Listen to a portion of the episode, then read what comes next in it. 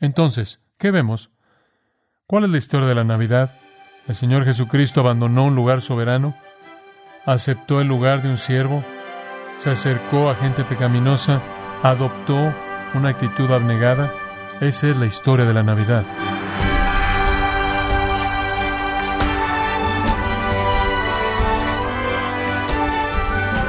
Estamos agradecidos por su sintonía en este subprograma, gracias a vosotros, con el pastor John MacArthur. Un rector de una iglesia episcopal escribió en un artículo lo siguiente, Papá Noel merece el lugar más alto de honor en la iglesia, donde debe ser entronizado como el santo a quien llamamos Dios. Fin de la cita. Esto es impactante, ¿no es cierto?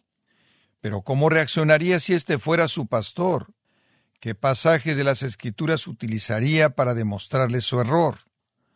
Bueno, el día de hoy el pastor John MacArthur, en la voz del pastor Luis Contreras, nos enseñará cómo mantenernos firmes en la verdad de las Escrituras al continuar en la serie El significado real de la Navidad, aquí en gracia a vosotros.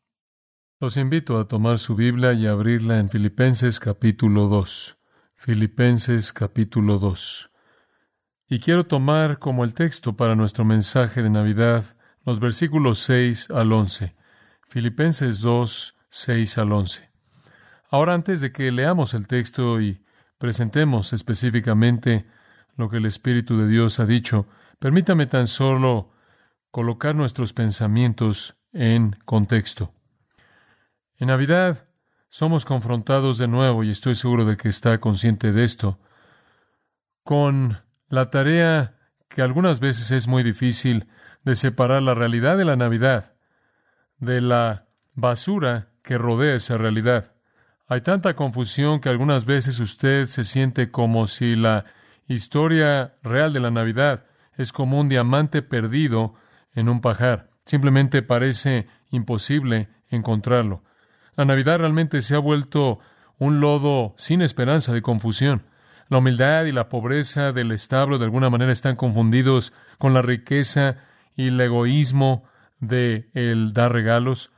La quietud de Belén está mezclada con el ruido de los centros comerciales y el tráfico en la autopista. La sobriedad de la encarnación de alguna manera está mezclada con la embriaguez de esta temporada. Las luces de colores que parpadean de alguna manera tienen alguna conexión con la estrella de Belén. El lugar en la posada tan oscuro, tan sucio, tan sencillo, tan austero, de alguna manera abraza el pensamiento de una casa cálida, una chimenea y una fiesta opulenta. Los juguetes baratos de plástico para niños pequeños con los cuales juegan o expresan su torpeza están mezclados con el valor verdadero de los regalos dados por los hombres sabios. Los vendedores de alguna manera se mezclan con los pastores. Los ángeles se confunden con renos que vuelan, uno de los cuales incluso tiene una nariz roja. El dolor del parto está mezclado con las fiestas. La suciedad del establo está confundida con la blancura de la nieve blanca. Y después está María, José, Perry Como y Bing Crosby. Y así sigue. La gran realidad de la Navidad, la cual es la gloria del Señor siendo revelado, es oscurecida por tanta actividad y ruido y comercialismo. Y creo que es verdad que Santa Claus realmente se ha vuelto el enfoque de la Navidad para la mayoría de la gente. Y me he dado cuenta en los años en los que he estado ministrado que más y más cada año Santa Claus toma un lugar dominante. Ahora, conforme enfrentamos la realidad de Navidad, quiero que veamos la historia verdadera.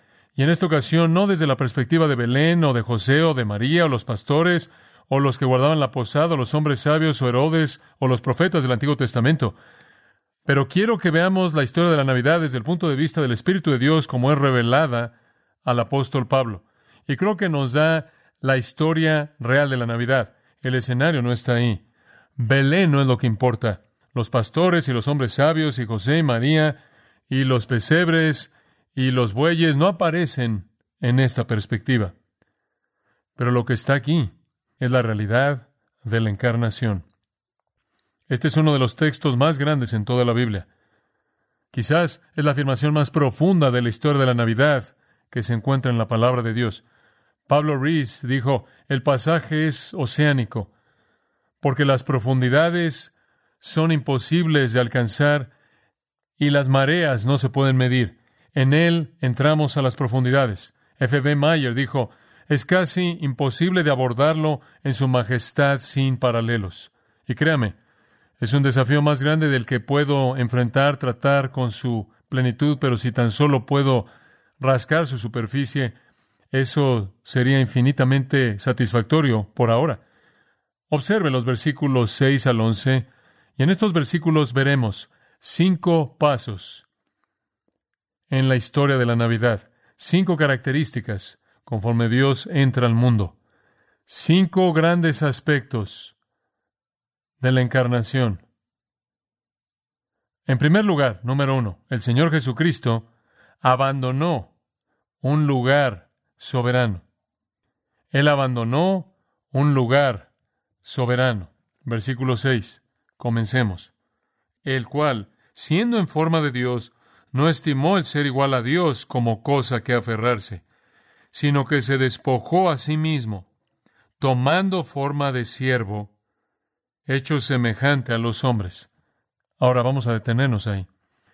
Encontramos en el versículo 6 en particular y después simplemente al comienzo del versículo 7 que el Señor cuando Él vino al mundo abandonó un lugar soberano.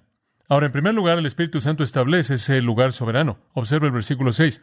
Comienza con el pronombre relativo el cual, y eso se refiere de regreso a Cristo Jesús en el versículo 5. Cristo Jesús siendo en forma de Dios. Cristo Jesús entonces es el tema de este pasaje, el Señor Jesucristo. Ahora, ¿qué dice de él? La primera frase, siendo en forma de Dios. Ahora escúcheme. Esto, sin duda alguna, es el corazón y el alma de la fe cristiana. La afirmación de la deidad de Jesucristo es el sine qua non de todo lo que creemos. Esa es la razón por la que siempre está bajo ataque. Cristo es en forma de Dios, es la deidad de Jesucristo, lo que es la afirmación sustantiva de la fe cristiana. Ahora, veamos lo que esta frase significa. La palabra siendo es muy importante. La palabra siendo denota aquello que una persona es en su esencia misma, aquello que una persona es en su naturaleza. En otras palabras, aquello que es verdad de una persona que no puede ser alterado, no puede ser cambiado aquello que alguien posee de manera inalterable e incambiable que no puede ser quitado. Se refiere a la naturaleza y esencia innata, incambiable, inalterable de una persona. Por ejemplo, los hombres pueden verse diferentes, pero todos son hombres, esa es su naturaleza. Todos tienen los mismos elementos básicos de ser humanos. La función de respirar y el corazón, los órganos, la mente, la voluntad, los pensamientos, la emoción. Estos son los elementos de la esencia humana. Usted puede cambiar su ropa, usted puede hacer cosas en la forma física, pero usted nunca puede cambiar la esencia humana. Ese es el ser del hombre. Y ese es el significado de este término. Y dice de Cristo que Él es en el ser de Dios. Él entonces es de manera inalterable e incambiable Dios en su esencia, en su ser esencial. De hecho, en Juan 8:58 Jesús dijo, antes de que Abraham fuera, yo soy. Y él usó el yo soy porque él vive como un Dios eternamente presente. Él está en el modo eternamente de yo soy, en el modo presente. Él es siempre y siempre será. Él no fue y será, Él simplemente es yo soy. Esa es la base de nuestra fe. En el principio era el verbo y el verbo era con Dios y el verbo era ¿qué? Dios. Hebreos 1, en estos postreros días, hablado por el Hijo, quien es el resplandor de su gloria, la imagen misma de su persona. 1 Timoteo 3:16, grande es el misterio de la piedad. ¿Cuál es? Que Dios fue manifestado en la carne. Esa es la sustancia de nuestra fe. Que Jesucristo es Dios. Colosenses 1:15, él es la imagen del Dios invisible. Entonces, La palabra siendo tiene que ver con su naturaleza esencial. Jesucristo entonces tiene su ser ahora. Vuelva a subrayarlo en la forma de Dios. Ahora, ¿qué queremos decir con forma? El inglés o el español realmente no nos pueden ayudar con esta palabra griega. Tenemos que regresar y hablar del término griego por un momento. No es forma en el sentido de lo que pensamos de forma material o apariencia. Es completamente diferente eso. La palabra en el griego es la palabra morfe y morfe tiene que ver con la naturaleza profunda, interna, esencial, permanente de algo. No es lo externo. Esa es la palabra esquema. Esquema significa lo externo, lo pasajero, lo cambiante, lo temporal. Y por cierto, ve el versículo 8. Es que me sucede en el versículo 8. Estando en la condición de hombre. Vamos a hablar de eso en un momento.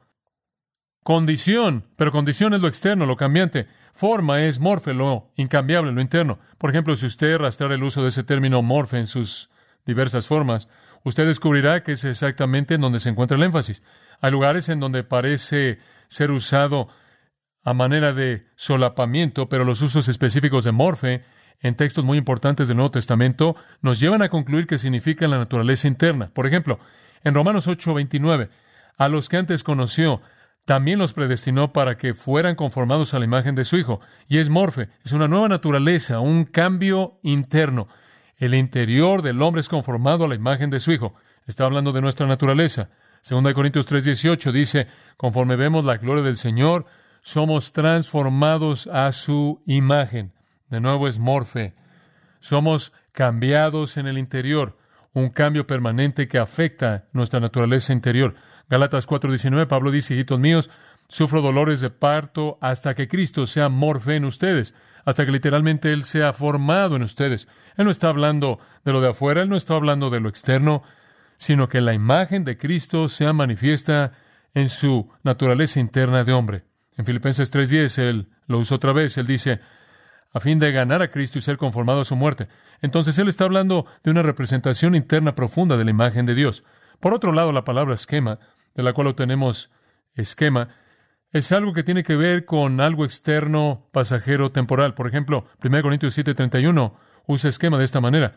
La apariencia del mundo pasa. 2 Corintios 11:14, Satanás se disfraza como ángel de luz. Él realmente no lo es, pero se viste de esa fachada. 1 Pedro 1.14 dice, como cristiano, no se conformen a los deseos que antes tenían. En otras palabras, tienen una nueva naturaleza, son una nueva creación, no se vistan de la vida antigua. Usted encuentra estas dos palabras juntas en Romanos 12.2. Dejen de conformarse externamente conforme a este mundo, sino sean transformados en su hombre interior mediante la renovación de su mente. Entonces, una está profundamente relacionada a lo interno y una a lo externo. Y la que está relacionada a lo interno, sucede aquí, es el ser en la morfe de Dios.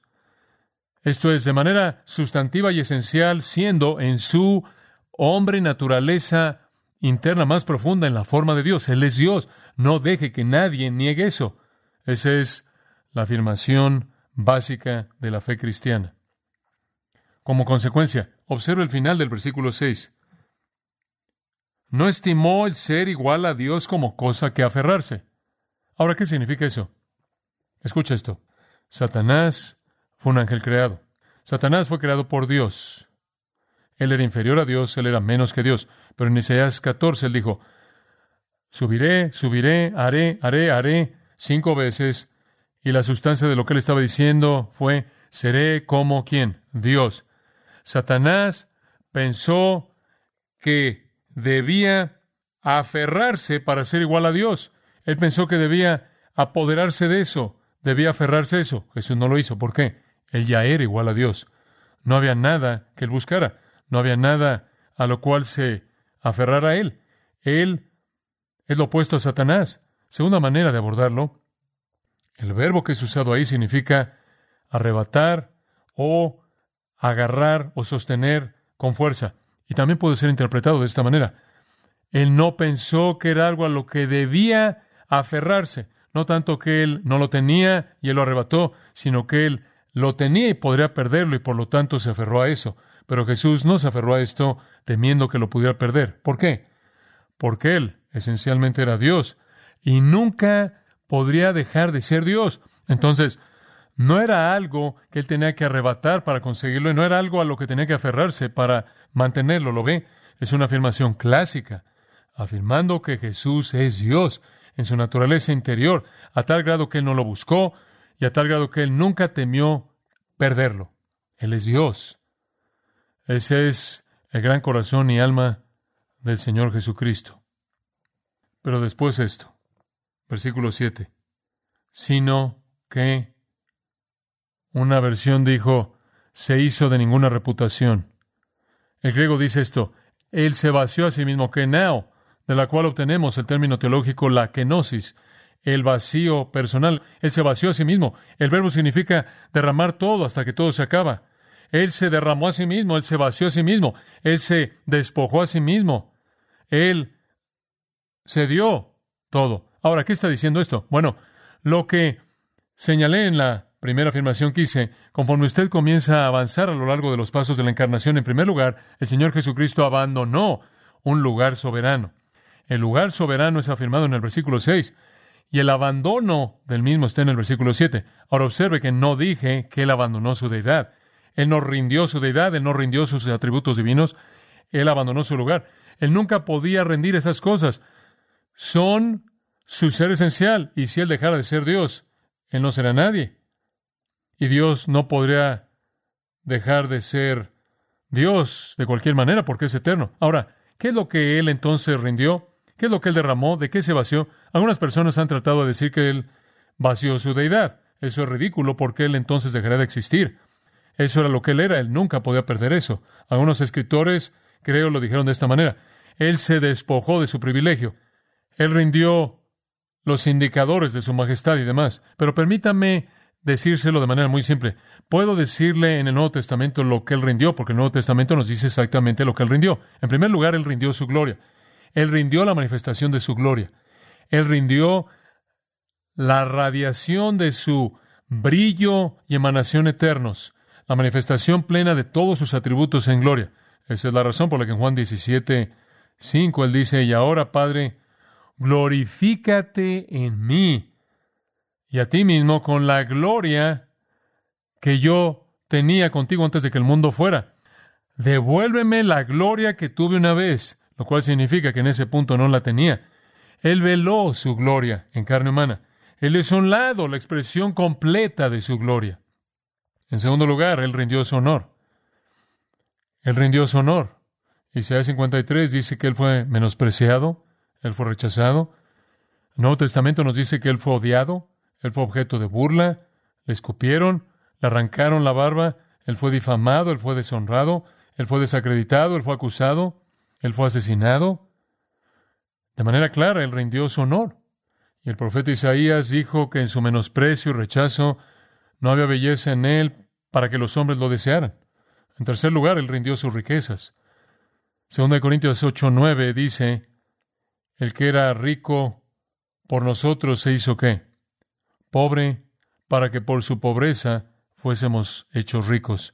En cuarto lugar, él rindió su relación favorable con el Padre. Y él hizo eso solo una vez, en un momento en el tiempo, cuando él murió en la cruz y dijo, Dios mío, Dios mío, ¿por qué me has desamparado? pero él vivió con la ansiedad de llegar a ese punto a lo largo de toda su vida. Él también rindió el ejercicio independiente de su autoridad. Él dijo, solo hago lo que el Padre me muestra, mi comida es hacer la voluntad del Padre, lo que el Padre dice, lo haré. Lo que veo hacer al Padre lo hago. En otras palabras, Él rindió el ejercicio independiente de su autoridad divina. Él rindió su relación tan especial con Dios, Él rindió sus riquezas, Él rindió su honor, Él rindió su gloria. Él se vació de todas esas cosas, sin embargo continuó siendo Dios. No fue que Él perdió alguno de sus atributos divinos, es que Él escogió no usarlos, que Él rindió la prerrogativa o el privilegio de usarlos. ¿Todavía era Dios? Sí, eso era Él. Por cierto, es un misterio profundo y no puedo llegar a su profundidad total. Juan Milton escribió esa forma gloriosa, esa luz que no podía sufrir, lo hizo a un lado y aquí con nosotros para estar.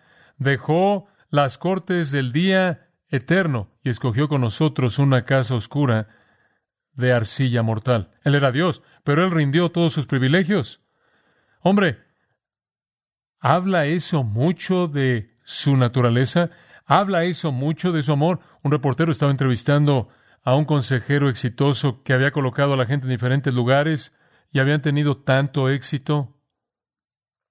Él tuvo un porcentaje tan alto de éxito que el reportero dijo, ¿cuál es tu secreto? ¿Cómo evalúas a la gente? ¿Cómo es que realmente puedes saber cómo es una persona? Él dijo esto, si quieres saber cómo es una persona, no le des responsabilidades, dale privilegios. Si le das responsabilidades y la mayoría de la gente va a cumplir con su responsabilidad y vas a intimidarlos lo suficiente o le vas a pagar lo suficiente. Pero si quieres conocer realmente quién es una persona, dales un privilegio. Una persona con virtud real y abnegación real y liderazgo real va a usar sus privilegios para ayudar a otros y para construir la organización. Un hombre de menor virtud va a usar sus privilegios solo para promoverse a sí mismo. Jesús tuvo todos los privilegios de gloria y él no tenía ninguna obligación hacia nosotros. Él era igual a Dios. Sin embargo, dice tanto de su virtud que él escogió usar sus privilegios para edificar el reino del Padre y alcanzar a pecadores perdidos. Entonces, como un rey que se quita su túnica de majestad y se pone el atuendo de un mendigo, el Hijo de Dios abandonó un lugar soberano. Segundo punto. Él aceptó el lugar de un siervo. Él aceptó el lugar de un siervo. De regreso al versículo 7. Tomando forma de siervo. Cuando se volvió hombre, Él no se volvió un rey como hombre, o un gran gobernante, o un gran líder, un gran amo, Él se volvió un siervo.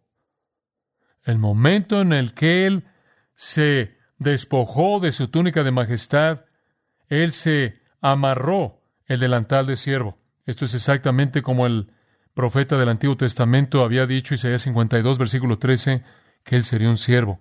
Hebreos 10, he venido a hacer tu voluntad, oh Padre. Y observe de nuevo en el versículo 7 que Él no solo estaba actuando como un siervo, él no solo estaba pretendiendo ser un siervo, él no solo estaba tomando la función de un siervo, él realmente se volvió un siervo. Versículo 7.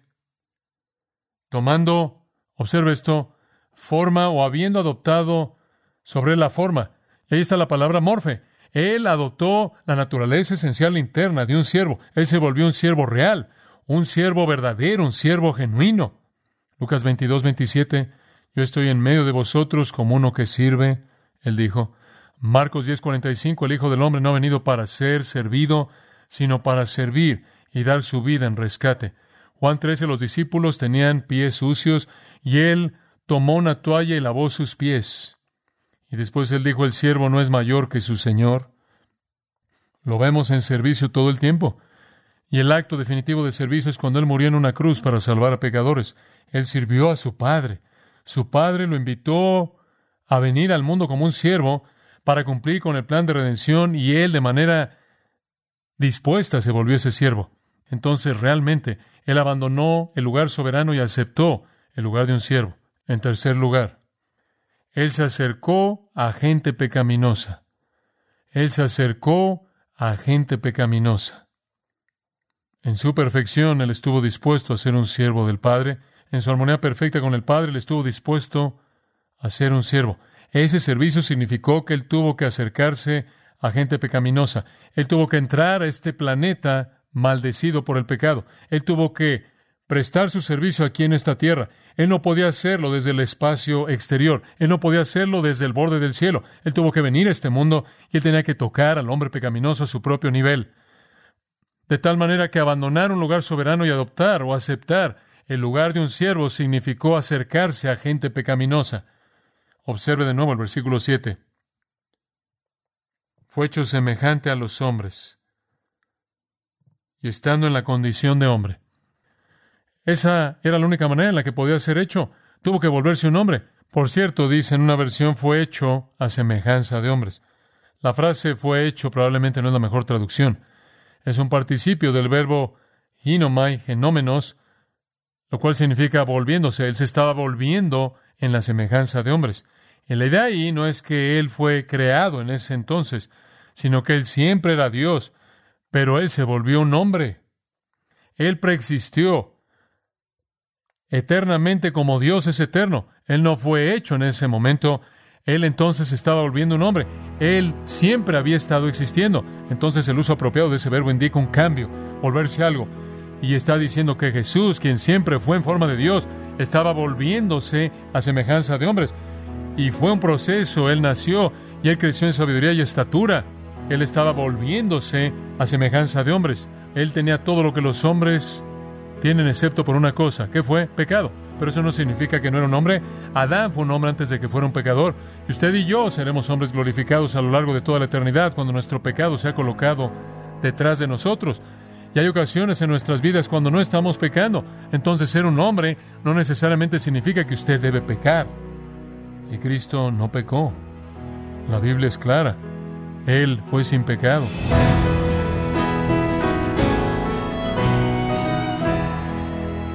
El pastor John MacArthur nos ayudó a ver las verdades que pueden revolucionar nuestra capacidad de comunicar y entender el mensaje de la Navidad.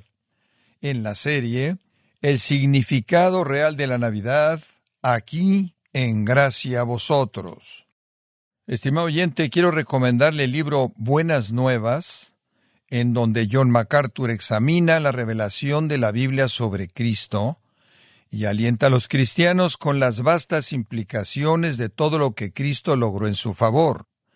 Adquiéralo en la página de gracia.org o en su librería cristiana más cercana. Recordándole también, estimado oyente, que puede descargar todos los sermones de esta serie El significado real de la Navidad, así como todos aquellos que he escuchado en días, semanas o meses anteriores, animándole a leer artículos relevantes en nuestra sección de blogs, ambos en gracia.org.